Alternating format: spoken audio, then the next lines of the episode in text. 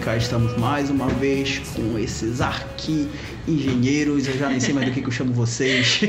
A gente está aqui com Nidos. Agora, agora é só Nidos. Nidos, exatamente. Nidos, Nidos Amanda. Amanda da Nidos, Cláudio da Nidos. Quem não ouviu o episódio anterior, volta lá e ouve. Dá um pausa nesse aqui, volta lá no primeiro. Volta que tem que ter, tem que conhecer a prévia dessa empresa. Tem que conhecer quem são eles de fato aqui, que o olho brilha aqui, só de falar. Não. Acho que o Cláudio. É, o olho brilha, mas não é só de felicidade, não. Agora a gente vai contar o sangue, suor e lágrimas que tem por trás de tudo isso aqui. É. E empreender não é só. Ai, que Não é só aparecer no Instagram. Não é só aparecer no Instagram, ganhar 5 mil na conta todo mês brincando. Ah, não tô fazendo Tem nada aqui. Que? Essa Tem parte não chegou? Opa, Ainda não cheguei nessa fase. Gente, peraí, eu cansei. Se não tá funcionando pra mim, cansei. Eu tô fazendo errado. Tô fazendo errado. Pra quem não tá vendo a gente, obviamente ele foi embora. Brincadeira. Vamos começar falando um pouquinho então agora diferenciais competitivos da Nido. É, foi quando vocês falaram lá da, da, migração, que vocês passaram pelo processo de branding, a questão do posicionamento, a parte financeira, pensar nos processos e tudo mais. Cláudio falou sobre entrar em um mercado não tão explorado por algumas empresas e qual é, contem pra gente um pouquinho sobre o que é que é diferencial, o que vocês enxergam como sendo mais inovador da empresa de vocês, que vocês estão tentando trazer ainda mais agora com esse novo posicionamento? Eu gosto de dizer muito. Em primeiro lugar, eu preciso dizer que essa parte não estava no roteiro, tá? Vai ser de improviso, mas essa parte é mais legal. É tudo improviso. Eu gosto. É, sem jabá, sem jabá. É, mas assim, eu gosto de dizer muito que, tipo assim, a nossa empresa ela tem um lado de e muito de empatia, entendeu? Eu acho que é uma coisa que a gente ela faz ela faz parte desde o primórdio da empresa e que ela comunica muito de quem de, do que a gente queria é, permanecer na empresa, aquilo que a gente queria que eu vou esquecer a palavra e a gente vai cortar isso daqui uhum. a pouquinho. Não. Tá? Tá. Incrível, que vai. show. Vai ficar. Beleza. É, Empatia, aquilo que você quer transmitir para o cliente, aquilo que você quer que a sua empresa represente, não é? É quase isso. Eu tinha uma palavra que significava melhor, entendeu? É isso que eu tô, por isso que eu falei que ia cortar. Uh, mas basicamente é isso que eu preciso que, que signifique. É o fato de que é, o mercado da construção civil, que é onde a gente se encaixou, entendeu? Onde a gente se encontrou, ele, por várias razões que não convém a gente estar tá explicando aqui nesse podcast, mas ele é um mercado que ele passou, ele passou muito engessado. Você faz isso porque tem que ser feito, você toma essas opções porque tem que ser tomadas, você segue esses caminhos porque esses que dão certo, entendeu? E isso durante um período, isso selecionou muitos clientes, entendeu? Principalmente na nossa região, a gente passou a ter muito bem definido quais são os clientes que se acham preparados para ter um engenheiro e os clientes que não se acham preparados para ter um engenheiro entendeu? Independente do quesito preço, independente de várias coisas, é, tinham muitas tinham muitos perfis das pessoas que falavam assim, a minha obra não é para o engenheiro, entendeu? E quando tu faz isso, tu crias, quando tu cria essa mentalidade, tu cria uma coisa chamada oceano azul, que muitos de vocês já devem estar é, é, é familiarizados, familiarizados, entendeu? E a crise, ela se tornou um catalisador para isso e eu tenho um profissional que eu admiro muito, que é, não, não vou comentar dele aqui agora no momento, mas que ele me falou que as pessoas elas têm necessidades independente do período do ano, independente das suas condições financeiras, independente de qualquer coisa, as pessoas têm necessidade. O que acontece é que tem empresas que se negam a atender essas necessidades porque para elas não faz sentido, entendeu? E ele virou para mim e falou: você que está começando, você que não tem amarras, você que não tem é, várias coisas, você que não tem uma estrutura não, social. Não tem vícios da, do você, trabalho, perfeito. né? Você que não tem vícios do, do, mercado que já existe, procure fazer. Né? Na época nem se falava de empreendedorismo ainda, entendeu? Do jeito que se fala hoje. Mas procure fazer um negócio que faça sentido para você e para o cliente. A partir daí, é só você continuar trabalhando, porque vão ter clientes que vão se, vão se enquadrar, uhum. entendeu? E aos poucos, claro, com base em muito erro. Muitas vezes a gente. Muitos erros. Muitos erros. a gente.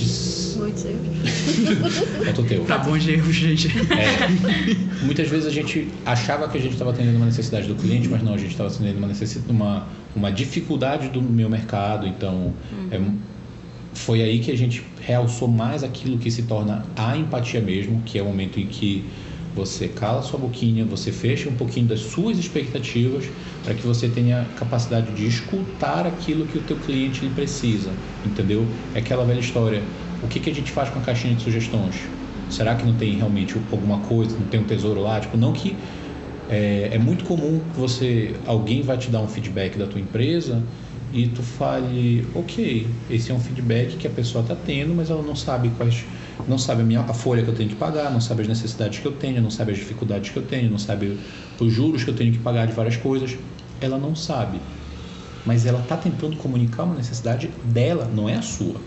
E da feita que tu estás preparado para chegar e falar, eu já faço, já tenho uma estrutura de custos que ela é muito bem definida, mas como é que eu faço ir de encontro a minha estrutura de negócio se encontrar com a necessidade da pessoa?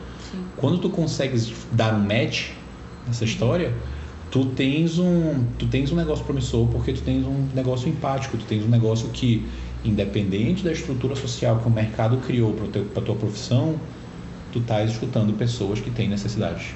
E é, é bacana ver também que vocês não estavam escutando apenas o mercado, amplo ou um público-alvo. Vocês estavam escutando o cliente de vocês.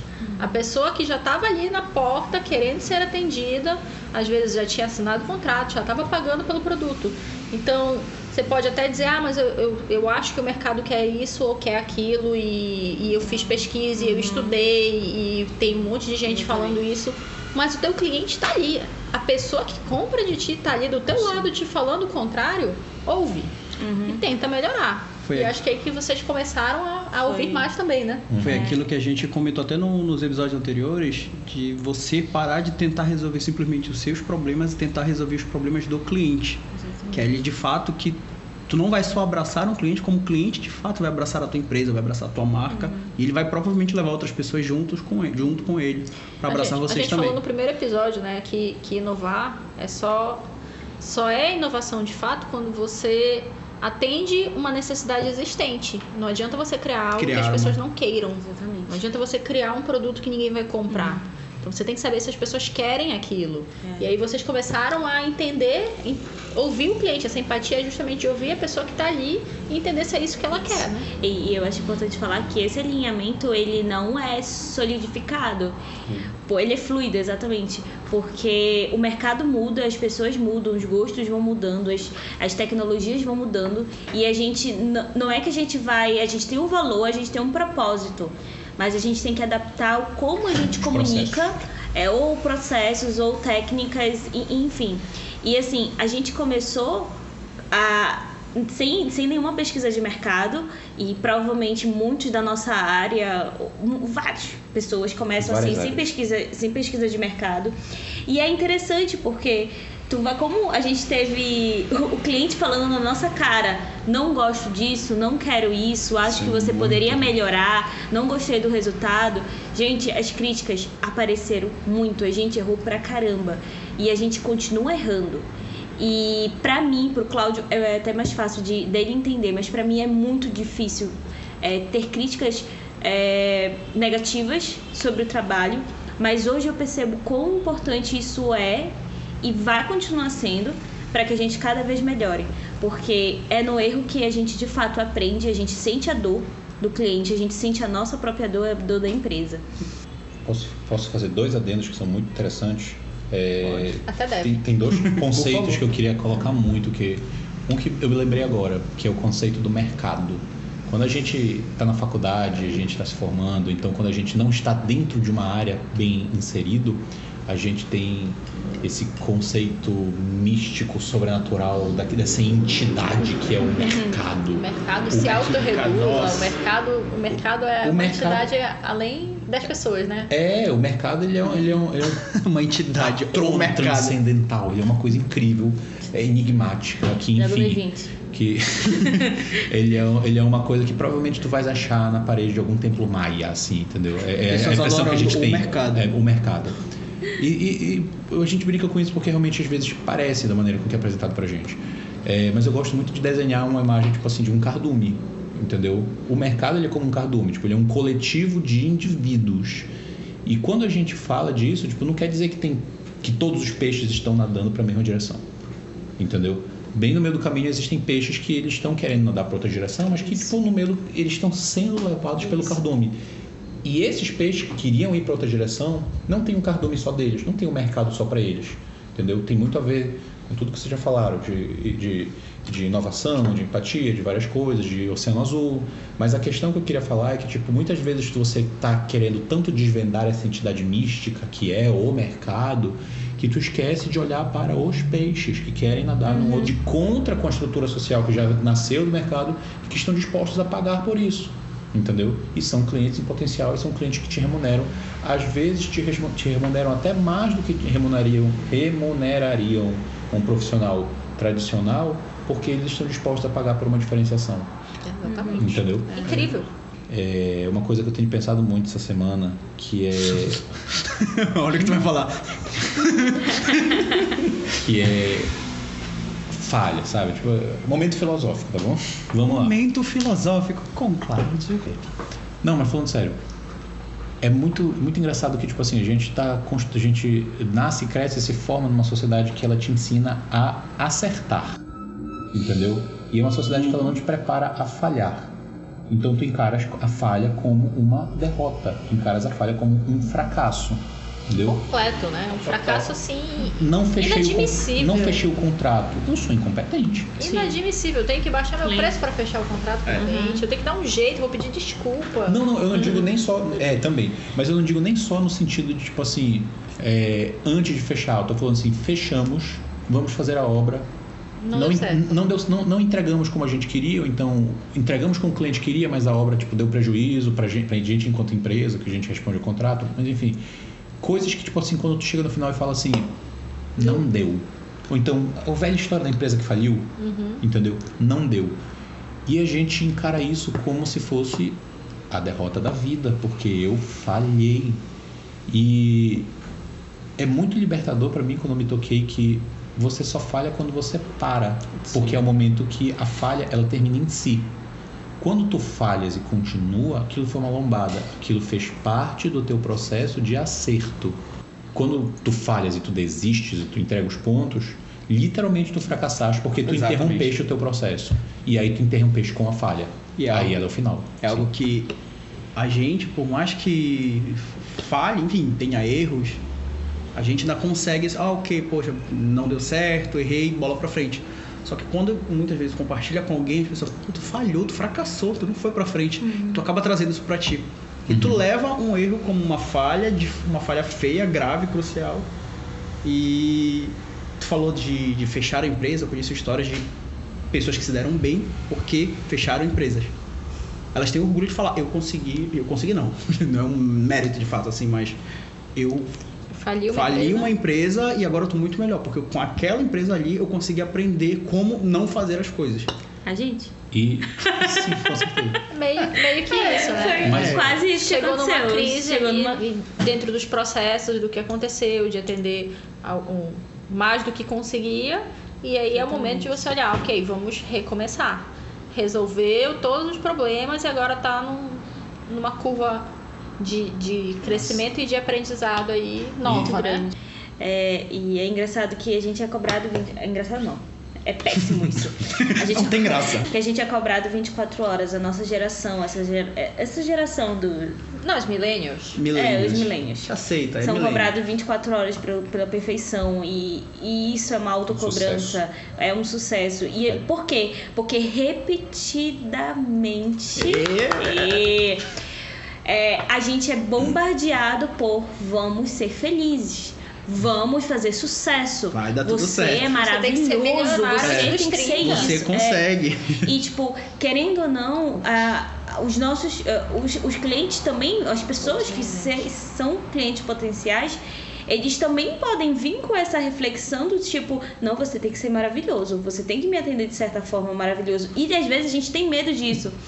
Só que no meio do processo a gente descobre que os clientes também sabem perdoar. Eles também sabem que tu é humano. Verdade. Eles são humanos sabe? também. Eles são humanos, eles sabem que tu também é dotado de erros, de falhas. Vão ter clientes que não vão entender, de fato, mas isso é uma coisa muito mais pessoal, muito mais de maturidade, de, enfim, e de claro outras que, situações. E claro que para esses clientes você precisa ser profissional ao ponto de chegar e falar é, nós falhamos, mas você está respaldado por uma empresa que vai fazer dar certo no processo, vai, vai melhorar o teu resultado, vai te compensar de alguma forma. Então, tipo, tu, tá, tu tens que sentir o cliente para saber que tu não vai só chegar e falar assim, poxa, colega, eu falhei, foi tão difícil, não briga comigo. Também não é desse tipo não, de humanização que a gente está é. falando, não. entendeu? Mas sim, é, existe uma humanização, existe uma personificação quando a tua empresa fala não conseguimos por causa disso, disso, disso e continuamos tentando, vamos dar um jeito, vamos entregar o resultado, entendeu? E a gente está é... falando aqui também né, de um momento em que vocês eh, começaram a pensar na, na empresa, na marca e na empresa de vocês como sendo algo mais empático e, e como sendo uma empresa que quer crescer, mas com uma estrutura. Antes de pensar em atender muita gente, chamar muitas pessoas, é, de ser mais humano, de saber atender bem aqueles poucos clientes que Sim. vocês começaram atendendo, entender tudo que eles querem e conseguir ter essa proximidade, porque é, parte do conceito de vocês é justamente esse, de você uhum. ser sonhar junto com o cliente. Uhum, é. Então, às vezes, não faz sentido tu mudar uhum. toda a tua estratégia de negócio para tentar fazer algo incrível, mas robotizado Sim. e tentar ser uma empresa gigantesca que vai faturar muito, vai gastar muito e faturar muito mas que não tem proximidade com o cliente, quando uhum. o que o teu mercado quer é, é, a proximidade, enquanto que vocês querem passar é isso. Uhum. Então, quando você tem isso na estratégia, eu acho que fica também muito mais fácil de quando os clientes que você está selecionando estão selecionando vocês, de entenderem que estão tratando de uma empresa com seres humanos. Sim. De não transformar aquilo de eu odeio essa marca porque ela fez isso comigo. Não, eu gosto, eles tive problemas, mas eles resolveram, tive problemas, mas nós conversamos e, e estamos tentando crescer e resolver juntos. É, e ter sempre essa ideia de que se o cliente está reclamando com vocês, é porque ele quer continuar com vocês. Se vocês fazem alguma coisa errada Verdade. E o cliente, tipo, já chega, vocês têm consciência daquilo e o cliente chega a reclamar para vocês, vocês não, a gente vai se comprometer, vai, vai fazer para que não, não aconteça isso mais. Uhum. O cliente vai se sentir mais agradecido do que simplesmente Sim. ter feito um, um trabalho uhum. bacana. Tem uma, uma, uma frase épica dentro da, da, da área de arquitetura que diz assim: que arquitetura é para seres humanos. A gente não faz arquitetura para um papel, para um AutoCAD. A gente não faz uma arquitetura para um prédio. A arquitetura tem que ser vivida por seres humanos. Ela, ela, os seres humanos a habitam e também a gente parte do princípio de que qualquer pessoa que trabalhe com essa área tem que saber que ela está projetando, construindo, reformando, fazendo para pessoas humanas também dotadas de falhas, que também querem é, é, ter uma história de vida, mudar essa história, mudar um ponto, mudar alguma coisa assim. E eu vou complementar, além de falar da arquitetura, eu vou falar uma coisa para você. Eu não sei o que você, coleguinha que tá me ouvindo nesse momento, Ai, que horrível faz a sua coleguinha. coleguinha. Ah, eu, eu sou Simone de Mário. É, eu não sei o que você tá meu caro ouvinte. Ele está olhando para vocês nesse momento. Eu estou olhando para você, estou fazendo contato visual através do podcast. É, você faz na sua vida enquanto enquanto profissional, tá, ou enquanto estudante. Mas se você tem ou terá um trabalho, é porque você serve pessoas. Você tem utilidade para pessoas. Você tem um serviço que você vai prestar para a sociedade, entendeu? Só tem um serviço que não tem a menor necessidade, que é o do flanelinha. Que ele criou a própria necessidade e ele atende. Mas fora isso, todos. É, é incrível esse cara, quase empreendedor. Mas fora isso, todos os serviços, todos os serviços, eles só têm pessoas que estão dispostas a pagar pelo seu trabalho porque elas precisam do seu trabalho. E são, tem, tem que ser pessoas. Se em algum momento tu achaste que tu ia entrar para entrar uma determinada profissão ou exercer determinado cargo porque tu vais lidar com números ou porque tu queres ficar rico ou porque qualquer coisa do gênero, colega, reveja seus conceitos.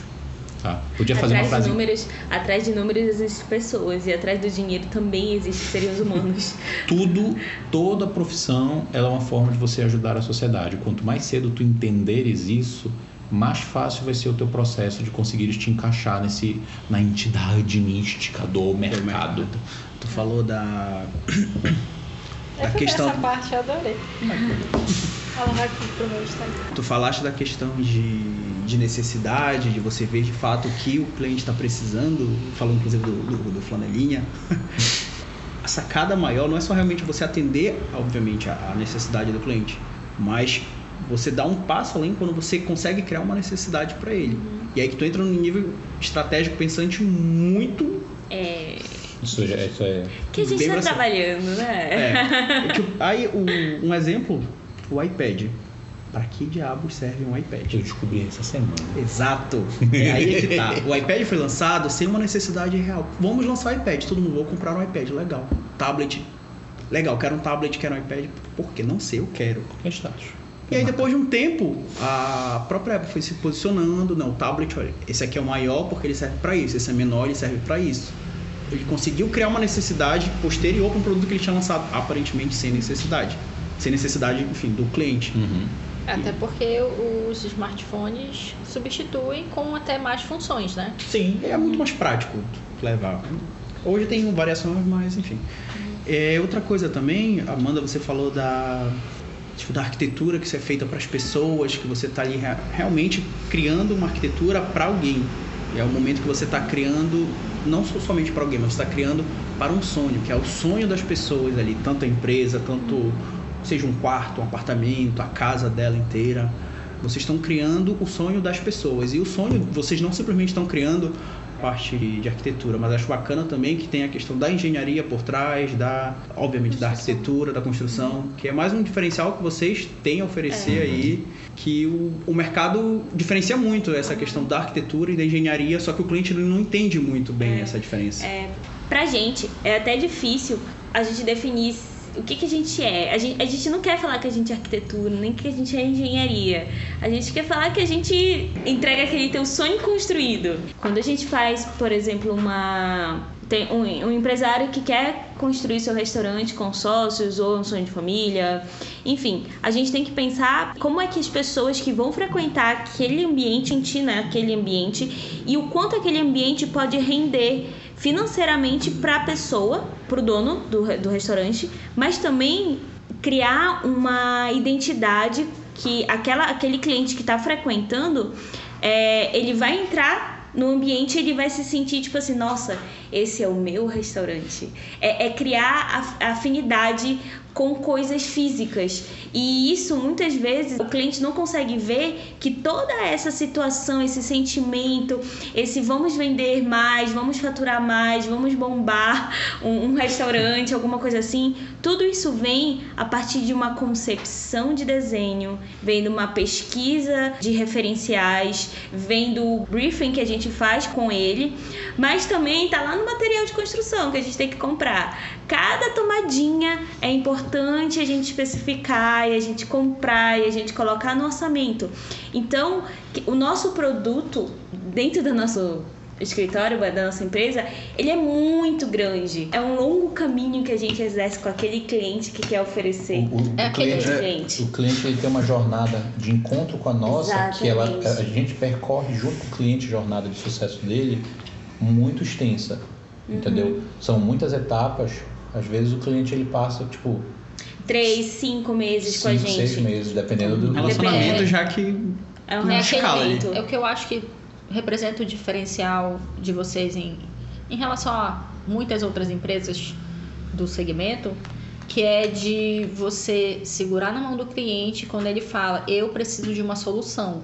Ele não quer entrar eu preciso de um arquiteto para fazer o projeto tal, eu preciso de um outro arquiteto para fazer o outro projeto, aí eu preciso de alguém que faça a modelagem uhum. e eu preciso de alguém para ver esse projeto catando, e fazer né? o orçamento não. e depois eu vou é. mandar isso aqui para alguém, vou não. chamar um mestre é. de obra e o cliente não tem gente que vai fazer isso quer economizar? Tem, sempre mas vai ter. economiza. Nem sempre, a maioria das vezes não economiza, mas tem gente que olha assim, eu não vou pagar um engenheiro, eu não vou pagar um arquiteto, eu vou tentar fazer isso, vou tentar fazer aquilo. E tem gente que quer a solução. Para o cliente que quer a solução, é aquele que você pega na mão dele no primeiro dia e pergunta o que, que ele precisa, conversa, entende as necessidades e vai caminhar essa jornada Exatamente. longa para entregar o final, não é para entregar vários pedaços de papel Perfeito. ou planilhas ou nada Eu queria disso. chegar justamente nesse ponto, que é o seguinte: eu vou falar para o caso da arquitetura e você aplica para sua área, tá? É, Aplica para sua vida e para o seu coração. é para sua vida e para o seu coração, que é o seguinte: quando um cliente ele contrata um arquiteto, ele quer um projeto bem harmonizado, que tenha todas as iluminações necessárias, que tenha todos, eh, enfim, todos os recursos técnicos que um arquiteto bem formado vai conseguir oferecer para ele. Mas ele não termina aí. O projeto dele, o sonho dele, a proposta dele não termina aí. Então, assim, traçando o paralelo do arquiteto, o arquiteto que, que ele se encerra pelo projeto, muitas vezes pela necessidade do cliente, ele, assim, vamos falar de forma bem grosseira, tá? É, eu não quero menosprezar a profissão de, de ninguém, mas a gente observou a oportunidade de que o cliente ele tem uma jornada maior do que muitas vezes a jornada que a gente se propõe a oferecer a ele. Ou seja, quando você oferece. Tá aí, então vamos, vamos, vamos até mudar de área, vamos falar assim do- da consultoria. Quando você, enquanto consultor, você oferece só um relatório, o teu cliente pagou por papel. Claro, tu estás colocando o teu conhecimento, to- tua toda criatividade, tua né, criatividade, teu, tua pesquisa. capacidade de solução de problemas, várias coisas. Mas no final das contas, tu estás entregando um papel que um cliente Que às mais vezes nem é grosseiro, impresso, né? É um papel digital. que, um- que um cliente mais grosseiro vai chegar para ti e falar assim: e o que que eu faço com isso? É. Como é que eu transformo É este quando você tem que. papel no, no que eu queria de fato? Você tem que ensinar, aí, aí, por exemplo, que é o que, que eu senti muito, né? Precisa ensinar a pessoa da necessidade, Perfeito. ensinar o conhecimento técnico daquilo, como ela vai poder aplicar, e aí você entrega o papel. Porque o Sim. papel é só quando ela já souber. Ah, ela só pra sabe, é, é pra ela daquilo. lembrar Aí- do que ela aprendeu Exato. e uma planilha para ajudar a executar, um, um papel para dar um direcionamento ali, minha- meu objetivo é esse, minha meta é essa, ou qualquer coisa assim. Mas se eu te falar, Cláudio, eu vou fazer o planejamento financeiro da tua empresa, e eu não te ensinar quais são os conceitos, se eu não estiver do teu lado, tu nunca vai saber fazer. Vou, vou traçar um outro paralelo que é- é- talvez seja até mais simples de entender. Basicamente, existem profissões que elas se sustentam disso e elas prestam serviço social, tá? Volta mais uma vez, sem menosprezar ninguém. Mas, por exemplo, uma clínica que vende o resultado de um diagnóstico, ela vende saúde até metade. Ela não deixa a pessoa Saudável. saudável no trabalho dela. A pessoa, ela já aprendeu que ela precisa do serviço da clínica para que ela possa precisar do serviço da- do próximo profissional Na farmácia. da farmácia, do Ou do médico, fisioterapeuta. do fisioterapeuta, do vários, Uhum. o que quer que seja, do enfermeiro.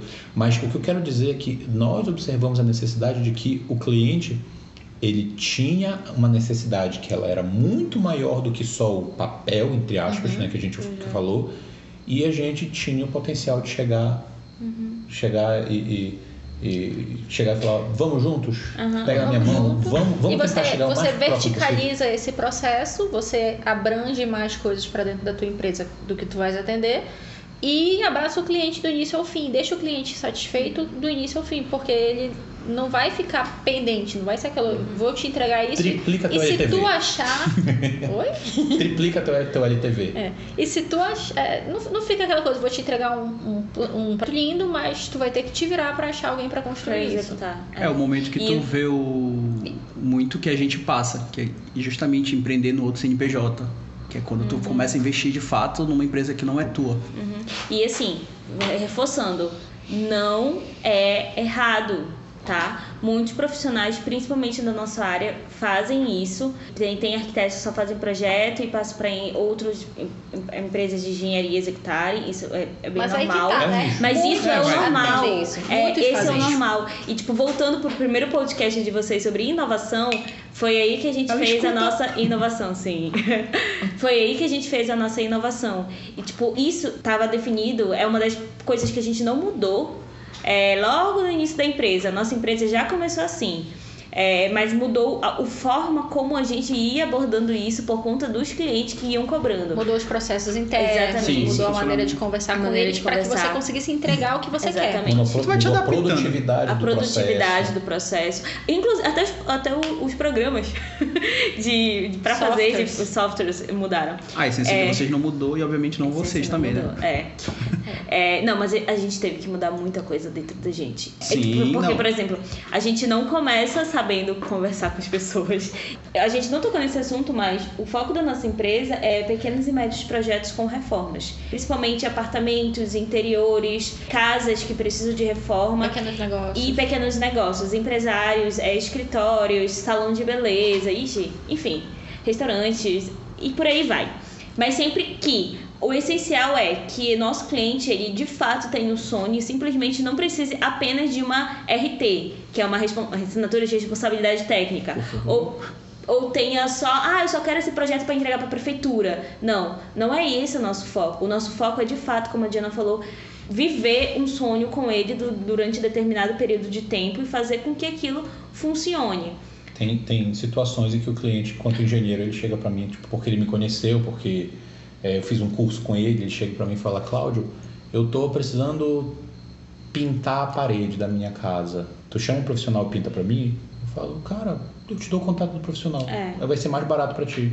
Ah, por que tu não faz? Porque não faz sentido com tudo que eu quero te oferecer, com tudo que a nossa empresa tem para fazer, tipo, fazer um serviço. A gente não vai te mostrar Claro que às vezes você, se você for avaliar aquele projeto, você vai falar assim, eu não pintaria essa parede, eu faria de outra maneira, eu, eu mudaria de lugar, eu faria isso, aquilo, mas não é isso que ele quer. Exatamente. Então não adianta você tentar vender algo que o cliente Exatamente. não quer. Muito, é, acontece muito isso com a gente. O, a pessoa chama, ah, me dá uma ajudinha aqui, me dá uma dica aqui.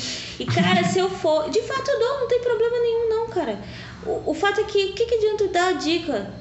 se tu não vai saber executar, porque quem, quem entre aspas, está dando dica sou eu. E eu sei como poderia ser um processo melhor para aquela tua parede, o problema não é a cor da tua parede. É. O problema, de repente, é a luminária que tu tá usando que não tá, que não tá fazendo com que a tua produtividade dentro do escritório melhore e tá fazendo tu descansar mais. Então, trocar a cor da parede não vai, não é só isso que vai adiantar. É todo um fator. A gente fala, o arquiteto, inclusive, posso fazer um paralelo que ele é um médico. Só que ele não é um médico de pessoas, ele é um médico de casas. Existem médicos que vão e fazem uma análise e a gente é um médico de uma casa que a gente pode fazer uma análise. Pode ser, de fato, a casa tá caindo aos pedaços, é um cirurgião. é um cirurgião plástico, é um cirurgião de UTI, alguma coisa do gênero. Mas simplesmente, às vezes, pode ter patologias que elas não são físicas mesmo do ambiente, mas sim como a pessoa está se sentindo naquele local. É aquela velha história de você quer um conselho ou quer um projeto? Adoro. É, eu quero um conselho, quer um conselho? Faz um projeto. Melhor coisa. então, eu vou te, mandar aqui um telefone de uma pessoa que tenha mais a ver contigo, um arquiteto ah, que é. tenha mais a ver, que atenda essa necessidade, que tu pode acabar te frustrando de repente porque não vai ser completa ou não. Ou pode, pode ser, pode, pode ser. Ou então, é só que então tem a outra que eu acho incrível. Né? Exatamente. É. Tem a outra que eu acho incrível, que ela vai muito pra, de próximo com a do conselho do projeto. O que que tu acha de eu fazer essa parede desse jeito? Ah, eu acho que ela ficaria melhor assim. Porra, bacana. E o, o teu sofá, eu acho que ele ficaria melhor assim. Ego, é verdade. E a cozinha também. Nossa, o que que tu acha do meu quarto? Ah, então peraí, eu acho que isso aqui é um projeto, né? É. Aí, tipo assim, tu já dá aquela gotinha, aquele, aquele gostinho, a pessoa vai gostando e chega lá na frente e fala assim, é, olha, eu vou então. usar essa a partir de agora. Vai usar essa? É, eu comecei a passar isso e, e funciona. Pegando esse gancho, é uma coisa um que curso eu... inteiro. uma coisa que eu aprendi amargamente, muito feio. Ela está falando isso mas sorrindo. desde o início. Ela não gosta de gorgonzola. Nem todo cliente não gosta. Nem todo cliente é pra gente. Sim. É fundamental a gente saber isso e a gente parar de se martirizar. Eu me martirizava pra caramba, ai meu Deus do céu. Mas. Eu lembro que a gente conversou muito sobre isso, né, nos últimos Sim. tempos. De não é para você. Não precisa pegar todos os clientes. Não. Mas cara. ele chegou, ele quer. Não precisa, não é teu cliente. Diz não, não é. ou manda ele acha esperar. que ele quer, mas ele mas é porque ele não te entendeu. É, mas assim, Sim. gente, eu não tô falando que é o mar de rosas. A gente pegou muito cliente, a gente pegou muito trabalho que de fato não era pra gente pegar. Mas que bom que a gente pegou, porque a gente Sim. quebrou a cara, a gente perdeu dinheiro, a gente trabalhou mais do que devia, a gente teve um relacionamento ruim, mas foi bom porque a gente foi aprendendo a lidar com situações extremas. E já não erra, tanto, já não erra tanto assim. E não erra tanto assim. E isso, tipo, tu vai crescendo e tu vai tendo maturidade para lidar em situações. E chegou no extremo que a gente conseguiu ter o, o, o ápice que a gente demitiu um cliente. É possível de fazer, gente. Eu, eu fiz que... isso uma vez, foi tão gratificante. Não. Gente, foi incrível. É, parece que eu sai um peso da tua frustro. costa. Eu ainda me frustro porque eu adoro agradar as pessoas, mas. Para você que não sabe, que não se demite só funcionário, demite-se demite clientes, demite-se sócios, entendeu? Vocês falaram de relacionamento, de dar match, de quando o cliente não casa contigo, mas vocês têm um, um caso aí, um relacionamento que deu muito certo, que é justamente a melhor parte de, de ser... ser um casal e serem sócios ao mesmo tempo. É, para quem não sabe, eu e a Amanda nós somos um casal. As desvantagens todo mundo já deve imaginar.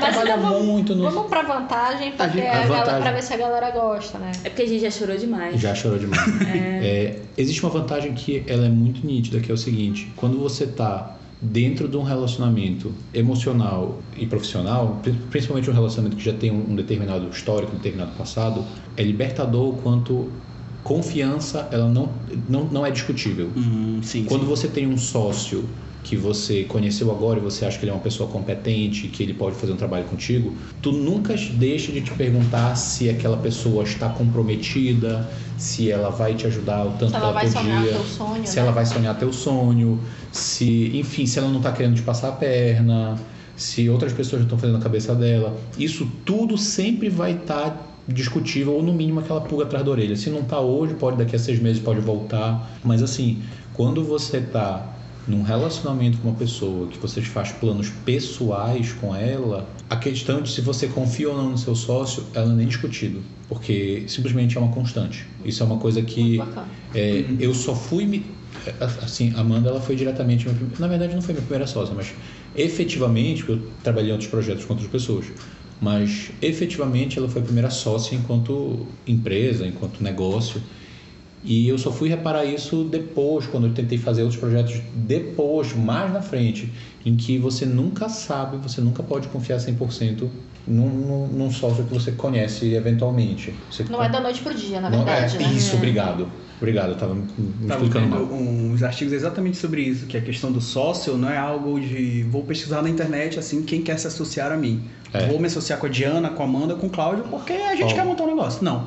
Tu tem todo um, um enamoramento. É, tu tem todo um processo preparatório de fato Sim. de conhecer a pessoa, ver se dá match as ideias de e dá match não necessariamente é ser igual, né? Sim, é exatamente a, diferen... né? a diferença que é o complemento. Se tu for simplesmente igual, faz sozinho. Hum, ou, enfim, tu vai ser mais um operacional, então vai trabalhar para outra pessoa. Uhum. A ideia é realmente ter esse complemento. Vocês têm muito disso, são muito duais vocês, enfim. Existem muitas técnicas, né, para isso, para como se associar, tem aqueles três meses, aí depois. É quase um namoro, querendo ou não, uma sociedade. É um cortejo. É. É um cortejo. E, cortejo. e sobre cortejo isso. do sócio. Da diferença é o que muitas pessoas falam, quão, quão é interessante a gente ser sócio. Porque eu sou muito diferente do Cláudio. Vocês têm rotinas diferentes e ritmos diferentes. É, eu, sou, eu sou uma pessoa é, muito diferente dele, no sentido de eu adoro fazer coisas, eu adoro padronagem, eu gosto de uma rotina, porque para mim faz, é importante estipular metas do meu dia. E eu trabalho pra caramba, no sentido de eu sou muito alcoólica, o Cláudio tem que ter um momento dele respirar, eu sou, eu sou uma descansar. pessoa. O, o, meu trabalho envolve muito mais o problem solving do, do da obra, né? Tipo uhum. assim é, vamos preparar o planejamento de uma obra. A obra ela vai correr dentro do planejamento sempre? Não. Tem, tem problemas que você pode solucionar daqui a dois dias. Tem problemas que tu, tu demorar 40 minutos para resolver, tu tens um, tu, ele, ele, cresce exponencialmente. Sim. Entendeu? Então, eu, eu engessar o meu processo e uh, meu dia, tipo assim, ah, eu vou na obra resolver Preciso problemas só nas terças e quintas, em tal hora. Não, não rola, entendeu? E é algo bem mais dinâmico, né? Então é tu tens que ter, dinâmico. faz sentido com o teu perfil, que é um perfil um pouco mais dinâmico para esse sentido, uhum. para isso. Entendeu? E, e a maneira com que eu e a maneira com que eu desenvolvo meus trabalhos acaba sendo muito diferente e o que acaba fazendo com que tipo eu e a Amanda nós cresçamos para ocupar posições, Posições diferentes, diferentes. e muito complementares. É. Tipo, é, eu sou muito comunicativa. Não que o Cláudio não seja, ele é. Tá ficando difícil, amor. Mas a Amanda, pessoalmente, os dois são, mas eu enxergo também que a Amanda é mais comunicativa com os clientes e, e querer apresentar a ideia, o sonho e tudo mais desde o início, e o Cláudio já entra um pouco mais na parte prática depois. Isso. Então ele é Eu mais prático e É. ele se preocupa mais em fazer o entendimento do que fazer o- a ideia. Aqui a gente tá Exatamente. trabalhando nitidamente no clichê do que, o arquiteto faz, o que, o engenheiro faz, entendeu? Exatamente. É importante, principalmente, olha, se você quer definir um, um, um, sócio para você numa futura empre- empresa, é, ter personalidades diferentes, opostas, faz render muito. Complementares. Hã? Complementares. É, opostas no sentido de se complementar, tá bom? Rende muito é- e é muito interessante. Tipo, eu sou a mente criativa, basicamente. Eu tenho ideias e eu vou. A galera sabe. Quem me conhece sabe que eu sou um balãozinho ali, flutuando e tal. E A se não tiver que- a gente alguém. tem que Tem que dar uma segurada, puxar ela, né? pra ela voltar Se eu gente. pudesse, nossa senhora, eu tinha um escritório lá no último andar. Ela trabalhava lá na RBA, lá na torre dela. Ela não precisava poder, ela só 50 ia fazer. estagiários. É, eu, eu- eu não precisa, eu não preciso. Exatamente, amor. Eu não preciso fazer. É, exatamente. Ela eu precisa de uma muito assim. oportunidade, não quer dizer que vai conseguir até o final, entendeu? Ela Mas só é- precisa. Mas Deixa é eu chegar. Mas isso é Interessante, importante pra mim, para dentro da empresa, eu ser a criativa, eu poder voar. Mas obviamente eu Só, não só, sou tão. só um exemplo da, dessa Mas se questão não é do o. Cláudio puxando o pezinho dela pra Exatamente. chão às Não, mas Não só é o Cláudio, né? essa- A gente. Cláudio vem e a gente segura o pé dos Mas dois. essa que é a parte que é mais curiosa, sabe? Como a Amanda, ela só está incumbida de fazer o processo criativo dela e não de avaliar o processo criativo dela, ela pode se atirar mais de cabeça no processo criativo sem ter que ficar se limitando por orçamento, no caso budget Sim. que a gente chama, ou por várias coisas que tipo ela simplesmente vai se preocupar com a parte criativa, com a parte sonhadora, com a parte imaginativa, com a parte qualquer coisa assim que ela adora falar que ela é boa. É, é minha vez agora. É, E aí, enquanto isso, tipo, ela simplesmente ela acaba meio que terceirizando essa, essa outra preocupação pra mim, que pelo meu perfil eu exerço muito bem, pela minha formação eu acabo exercendo muito bem. E nos complementamos. É, vocês falaram agora já de umas dicas Ah, de. ah, não, mentira. Eu Ah. pensei que era tipo, se vocês falaram hoje com Cláudia e Amanda, a gente faz. Ah. Ah, ainda não. É, mas segura aí, já pegando já pra, na reta final. Ah, Ah, então eu quero que esse A se transforme realmente num Ah, legal. Que é o momento que vocês vão dar os três hacks aí, três dicas do segmento de vocês e de empreendedorismo para quem tá começando, para quem já tá no mercado. mas já. Dica de ouro, assim, para um arquiteto, para um engenheiro, para um empreendedor. Cara, quer começar nesse ramo, vai por aqui. Se quer fazer isso aqui, facilita que a gente tem um- Eu uma tenho- dica muito legal. Eu- então, gente, eu tenho que contar uma coisa pra vocês que eu sei o caminho que eu segui. Eu não vou fazer de conta que eu sei tudo, entendeu? Então, a- a- as dicas que eu posso oferecer pra vocês, ela tem muito a ver com os, os caminhos que eu trilhei, já ajuda. que já ajuda. o primeiro, coleguinha. Vamos ser, Amiguinho. amiguinho, vamos ser sinceros um com o outro. Talvez as pessoas não te falem isso na faculdade. Mas você não vai se formar para ser milionário no seu primeiro dia de trabalho e nem para ter uma cadeirinha de trabalho esperando por você. Como não? Não, Pedro. Pedro César, não. É, Eu jurava que eu me formei para isso. então, é, Baixa o ego. baixa o ego, pega o seu ego, se tira ele, coloca no cabide, guarda no guarda-roupa e sai para trabalhar, tá? É bem capaz que no começo você não esteja preparado para as coisas e que, deixa eu te contar um segredo, as pessoas que já trabalham na área sabem que você não está preparado. Muitas vezes os teus clientes sentem que você não está preparado. Então a primeira coisa que eu te digo é, calça as sandálias da humildade, presta atenção que tem muita gente fazendo coisa muito interessante, que tu estás disposto a aprender com isso e desempenhar o melhor papel que você pode. Boa. Então, e por consequência, tem muita gente que eu já vejo que é uma enorme polêmica. É, quanto cobrar piso salarial de cada de cada Tenta tabelar tudo. Tenta Hora de tabelar, hora de trabalho, ah, quanto é que custa o serviço de um arquiteto, então de um designer, então de qualquer coisa. Isso é muito legal, mas assim, você ainda não tem experiência, tá? E- existe um negócio que ele é muito feio, mas que a engenharia fala, que é- mas é muito feio mesmo, que é depois, logo que você se forma em engenharia, você ainda não é um engenheiro. você, tipo, tem, tem uma galera que, que a engenharia é meio pesado, tá? Depois vocês podem até querer cortar isso. Tipo assim, tem uma galera que ele fala, você se forma, você é uma merda de engenheiro, para que depois de uns 5 anos você possa pensar em se tornar um engenheiro de merda. E lá na frente a gente vai tentar discutir para ver se essa merda sai do teu, da tua nomenclatura. Mas assim, é, ela, ela comunica um pouquinho do fato de que tipo, se você tem que começar por baixo e falar vamos crescer devagarzinho e ocupar o nosso espaço. E com o tempo, pode parecer uma coisa muito incrível, mas, gente, com o tempo, as pessoas que estão lá em cima, que estão lá no topo, elas se aposentam e elas vão dando lugar para as pessoas que estão crescendo. Parece mágico, parece conselho de tiozão, mas da feita que tu entras e tu começas a disputar esse espaço, tu vais vendo que essas coisas elas vão acontecendo. Os clientes vão procurando outras oportunidades, outros nomes, tá? Amanda, é. a sua dica é? E... Eu tenho algumas, na verdade. Eita. Prepara o caderno. É, eu tava anotando é aqui que eu já tava esquecendo. É, uma das dicas que eu, diga, que eu diria, complementar o que o Claudio falou, de cara, seja humilde mesmo. Não acho que a sua ideia nunca foi pensada. Ela já foi muito pensada. ela já está sendo executada. Ou ela está sendo executada porque ela é ou, ruim. Ou, exatamente. ou ela já faliu e, e, já era. Então, tipo assim, não acho que você é a, a única estrelinha do céu a brilhar. Nossa geração e a geração que está vindo aí tem muito isso de ser estrela, sabe? Ter humildade de reconhecer que tem outras pessoas que são melhores sim do que você, porque elas estão mais tempo no mercado. Isso não desmerece o seu isso trabalho não que você faz. Exatamente. Isso não vai desmerecer o teu trabalho que tu, tu tá fazendo e que tu vai vir a fazer também, porque tu vai melhorar pelas experiências. Humildade também em aceitar que tu erra. É, para mim foi muito difícil aceitar que eu, eu ia errar e que aceitar eu posso errar. Eu acho que aceitar é o mais difícil. Que, é, aceitar que eu não sei é muito complicado. É isso, gente. É a vida. É uma, é uma, é uma questão de maturidade. Às vezes a gente chega muito cru no mercado e a gente não sabe lidar com o nosso próprio psicológico. Então, é uma dica que eu dou: respeita teu tempo, te respeita o modo de, de maturidade, respeita as pessoas que estão do teu lado. É, a, a tua maturidade não vai ser a mesma, o modo como tu lidar com certos problemas não vai ser o mesmo que o teu sócio vai lidar. Isso, ou teu cliente, ou teus fornecedores, enfim, as pessoas que estão ao teu lado. Eu tenho uma que eu acho muito incrível, que jamais subestime o poder do networking. Era isso que eu ia falar. Que, meu amigo, deixa eu lhe falar uma coisa. Você já, provavelmente você já sabe disso porque você é uma pessoa que provavelmente tem amigos, tem uma família, tem pessoas que convivem com você e você sabe que pessoas indicam pessoas.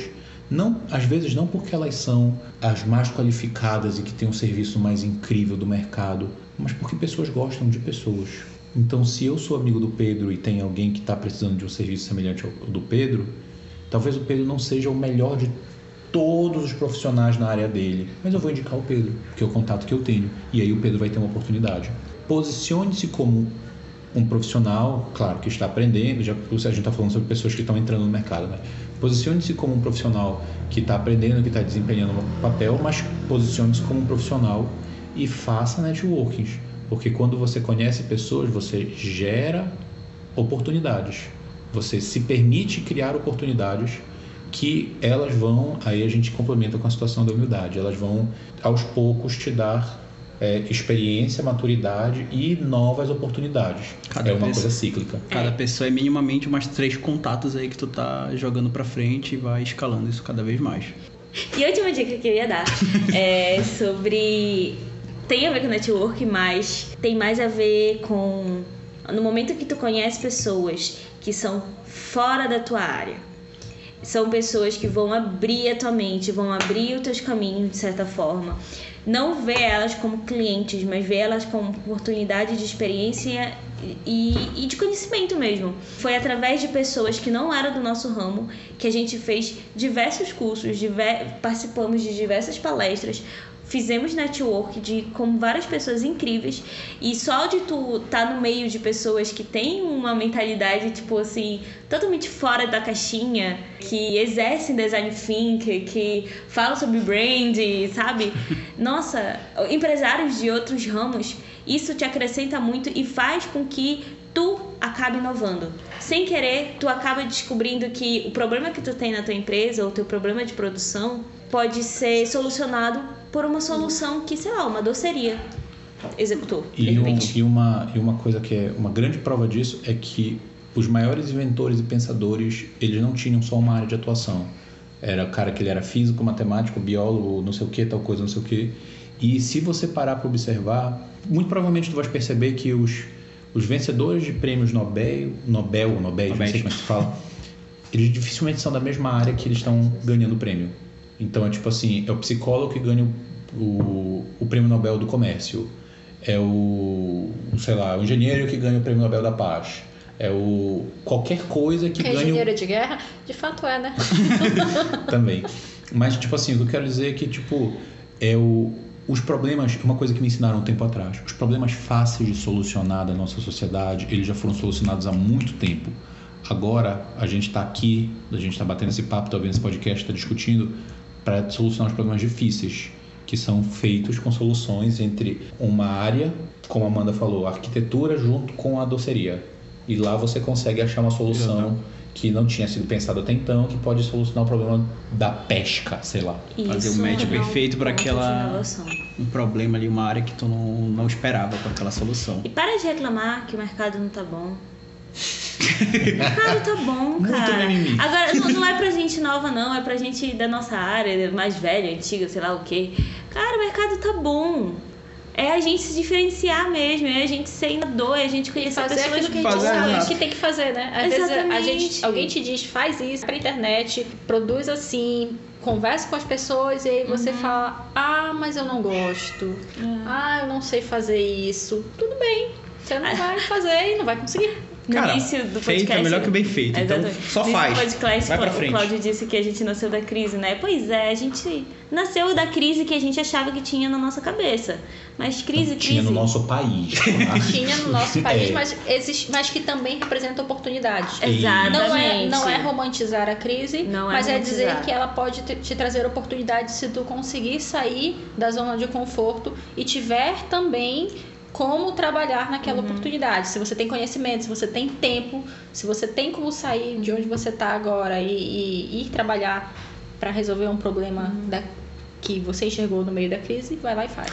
Não é fácil, nós não somos os melhores, nós ainda erramos, a gente ainda está aprendendo, mas eu acho que é isso que faz a gente ser bom e a gente estar tá satisfeito, tá feliz de certa forma com que os, os ramos, os novos caminhos que a gente está traçando, e, sabe? E por fim, só para a gente concluir, é, consuma conteúdos do seu tempo já chega de você tentar orientar a sua profissão pelo livro de 1960. Livros que estão sendo lançados hoje, que estão falando sobre o que está acontecendo na nossa Pega vida o de 1960 se ele estiver em revisão é. hoje, né? Porque ah, aí é. tá valendo. Ah, não, gente, eu, eu, eu gosto de clássicos. conteúdo aí que tá seguinte, produzindo coisa é, bacana. Eu gosto de clássicos. É bem simples, gente. É bem simples. É questão de, tipo assim, desculpa, Hoje eu não consigo me, me ver posicionado na engenharia sem colocar designer think e oceano azul. Sim. Não dá, não dá. Tipo, eu não consigo e começar a conversa até agora. Isso pra ti na faculdade? Bom, obviamente que não. não vai ter uma matéria design think aplicada à engenharia. What? O, o processo de projetar é literalmente um design think. E isso também foi uma outra explosão. Nossa, teve tantas explosões na minha cabeça esse. Tá, então aproveitando essa. vai entrar em temas de, de processos, inovações e outras coisas em um próximo episódio e, e vai ser legal. Vai, a gente tá pegando todos esses insights, essas explosões, esses mind blowing aí que. Nossa. Todas essas dicas que eles deram, tanto da parte de engenharia, de arquitetura, de empreendedorismo, pega para ti, leva para tua vida mesmo, não só para tua empresa tu trazendo isso contigo não vai ser mais um, uma ferramenta operacional para te erguer a tua empresa, mas sim tu, tu leva contigo como empreendedor e tu vai ser uma pessoa melhor, um empreendedor melhor. E é isso. A gente termina aqui, agora sim é a hora do ah. ah. Aproveita para seguir a gente e mandar mensagem lá no ah, Instagram. Ah, tem esse arroba... momento assim, segue aqui, tem... curte, compartilha, afasta Curta, compartilha. Não dá, dá pra, compartilhar. Dá pra compartilhar. Já mandaram meu beijo. Não dá pra curtir. Mas você tá, tu tá aqui. tu vai mandar um beijo pra Ah, mas no último episódio. Daí tá gravando a Amanda, a Amanda é nossa fã número um. Só queria dizer isso, tá? É, ela não, tá... não tem nada a ver o fato disso de ela estar aqui. Hoje ela está aqui porque ela é uma excelente profissional. Sim. Não. Sigam arroba nidos.br Nidos.br. para conhecer mais do trabalho deles. Arroba PC Vilhena, do Pedro Vilhena aqui do meu lado. E arroba Diana Góes e mandem mensagem pra gente. Que a gente quer saber o que que vocês acharam e ideias para outros episódios. A gente quer ouvir um pouco mais de vocês e é isso, galera. Até porque eles ouviram já muito da Eles gente. já ouviram muito, vocês já estão muito tempo na cabeça deles. não nos aguentando mais, nos vemos nas próximas. Nas não próximas. vemos não, nos ouvimos. Nos ouvimos mais. Tchau, tchau. Falou. Tchau.